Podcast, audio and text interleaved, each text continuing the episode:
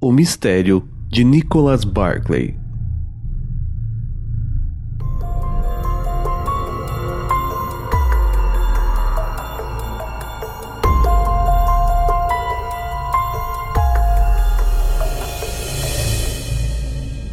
Nicholas Barclay tinha um ambiente familiar instável. Em San Antonio, no Texas, onde morava, sempre foi considerado um garoto problema.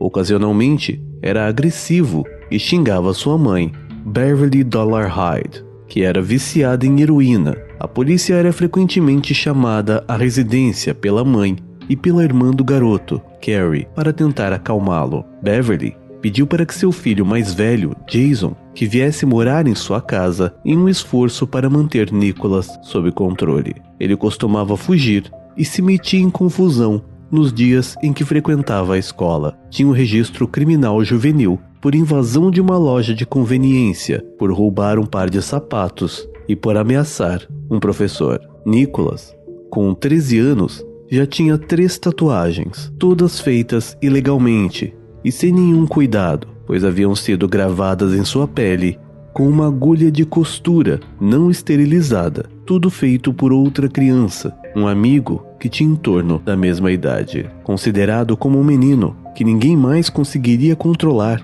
havia uma audiência marcada para o dia 14 de junho de 1994 para decidir o seu futuro, pois existia uma possibilidade de que Nicholas fosse enviado a uma casa onde funcionava um grupo para reeducação de jovens não sociáveis, basicamente, uma casa de recuperação de garotos problemáticos, a qual Nicholas não queria ir, mas ele prometeu que iria melhorar, mesmo que não fosse a primeira vez que fazia tal promessa. No dia 13 de junho de 1994, Nicholas disse a sua mãe que estava saindo para jogar basquete em um local onde costumava encontrar os amigos, a cerca de dois quilômetros de casa. Ele pediu a Beverly cinco dólares, pegou o dinheiro e saiu. Algumas horas se passaram e durante a tarde, segundo seu irmão e sua mãe, Nicholas ligou para casa, pedindo que sua mãe o buscasse de carro. Beverly havia trabalhado à noite e pela manhã e naquele momento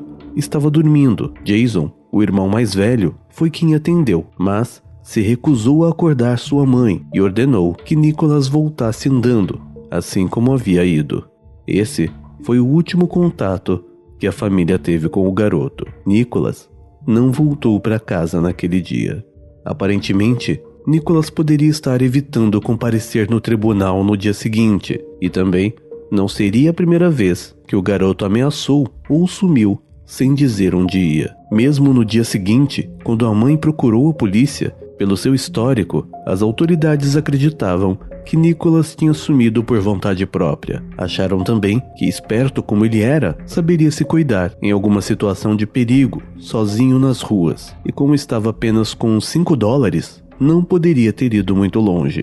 Tudo isso causou demora no início das buscas. Após alguns dias procurando, a polícia e a família não encontraram qualquer rastro do garoto e nenhuma informação de alguém que o tivesse visto.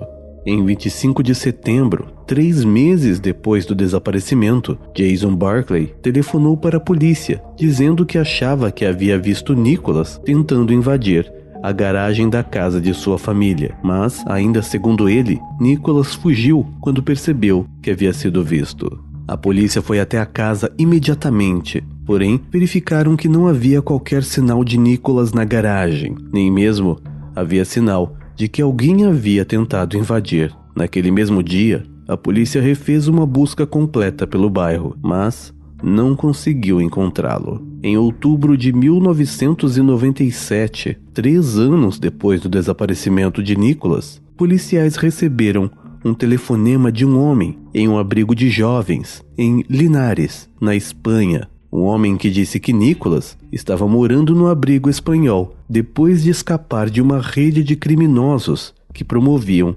abuso infantil e tortura. O homem disse que a pessoa que ele acreditava que era Nicholas havia sido abusado por anos. Imediatamente, Carrie, a irmã de Nicholas, voou para a Espanha e, ao encontrar o homem, o rapaz tinha cabelos castanhos, escuros e olhos castanhos escuros, e falava com um sotaque francês, porém tinha as mesmas tatuagens que Nicholas. Ele alegou que seus sequestradores haviam alterado quimicamente seus cabelos e também a cor de seus olhos, e que ele adquiriu diferentes padrões de fala ao viver na Europa por tanto tempo. Mesmo assim, Carrie o identificou como seu irmão e o trouxe de volta ao Texas. O encontro com o restante da família foi um tanto quanto fora do esperado. Nicholas chegou usando boné, óculos escuros e um cachecol tampando parte do rosto. Sua mãe, ao encontrá-lo, mostrou-se menos emotiva do que se esperava, mas também acreditava que o homem era seu filho. Seu irmão, Jason, friamente se aproximou,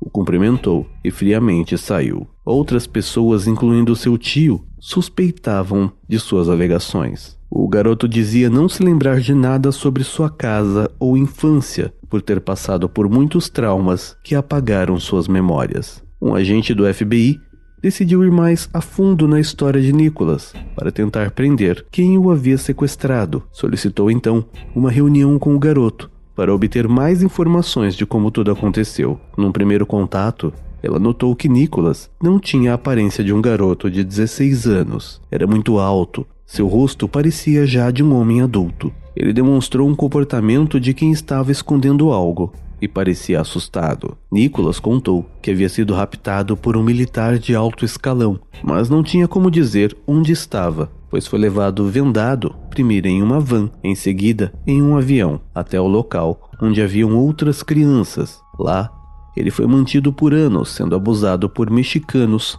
americanos e europeus. Segundo ele, as crianças nesse local eram torturadas com tacos de beisebol, pés de cabra e fogo. Ele chegou a passar fome e se alimentar com insetos. Disse ter escapado em um descuido dos torturadores e, quando estava nas ruas, percebeu que estava na Espanha. Nicholas Barclay foi enviado a uma clínica de recuperação para crianças que sofreram grandes traumas. O médico que o examinou concluiu que havia algo errado, que era praticamente impossível que Nicholas falasse outra língua sem nenhum sotaque americano e que não falasse inglês, como um garoto que viveu a maior parte de sua vida nos Estados Unidos. Um repórter que fez uma entrevista com o menino também notou que talvez aquele não fosse Nicholas. A família relutou dizendo que não tinha como uma mãe não reconhecer um filho. Ele ainda suspeitosamente recusou-se a fornecer voluntariamente amostras de sangue ou ter suas impressões digitais colhidas para confirmar sua identidade. E também se recusou a dizer os nomes de seus sequestradores. Em fevereiro de 1998, o FBI obteve uma ordem judicial para recolher suas impressões digitais e o sangue. Após o exame, o homem foi identificado como Frédéric Pierre Bourdin, um cidadão francês de 23 anos que estava se passando por Nicholas Barclay. Frédéric era conhecido pela polícia na Europa devido à sua história criminal e suas identidades falsas. Beverly e Carrie se disseram chocadas. Frederick confessou-se culpado de fraude e perjúrio, admitindo fingir ser Nicholas depois de pesquisar as informações do menino desaparecido em um centro de dados de crianças desaparecidas. O mesmo homem ainda fez várias declarações contraditórias sobre Nicholas. Alegou que tinha conhecido Nicholas na Espanha, que ele estava vivo. Depois, mudou sua história, dizendo ter provas de que Nicholas estava morto. Mais tarde, negou ter conhecido Nicholas e declarou que não sabia nada sobre o caso, que ele foi preso devido aos danos causados à família Barclay. Na prisão, alegou que Beverly, quando bêbada, lhe disse que sabia que Nicholas estava morto e sabia que ele estava mentindo, pois ela havia matado o menino com a ajuda de seu filho mais velho, Jason. A história completa de Frederick é tema para um outro vídeo. A polícia, porém, começou a investigar a família de Nicholas pelo possível envolvimento em seu desaparecimento. Beverly, a mãe, passou duas vezes por testes de polígrafo e demonstrou alterações na segunda vez. O irmão mais velho de Nicholas começou a ter problemas com drogas após o seu desaparecimento e, segundo sua mãe, morreu de uma overdose de cocaína no final de 98. Existem suspeitas de que ele tenha cometido suicídio. ele havia sido considerado um possível suspeito no desaparecimento de seu irmão, e com sua morte, a investigação foi encerrada. Nicholas Barclay nunca foi localizado, nem vivo, nem morto.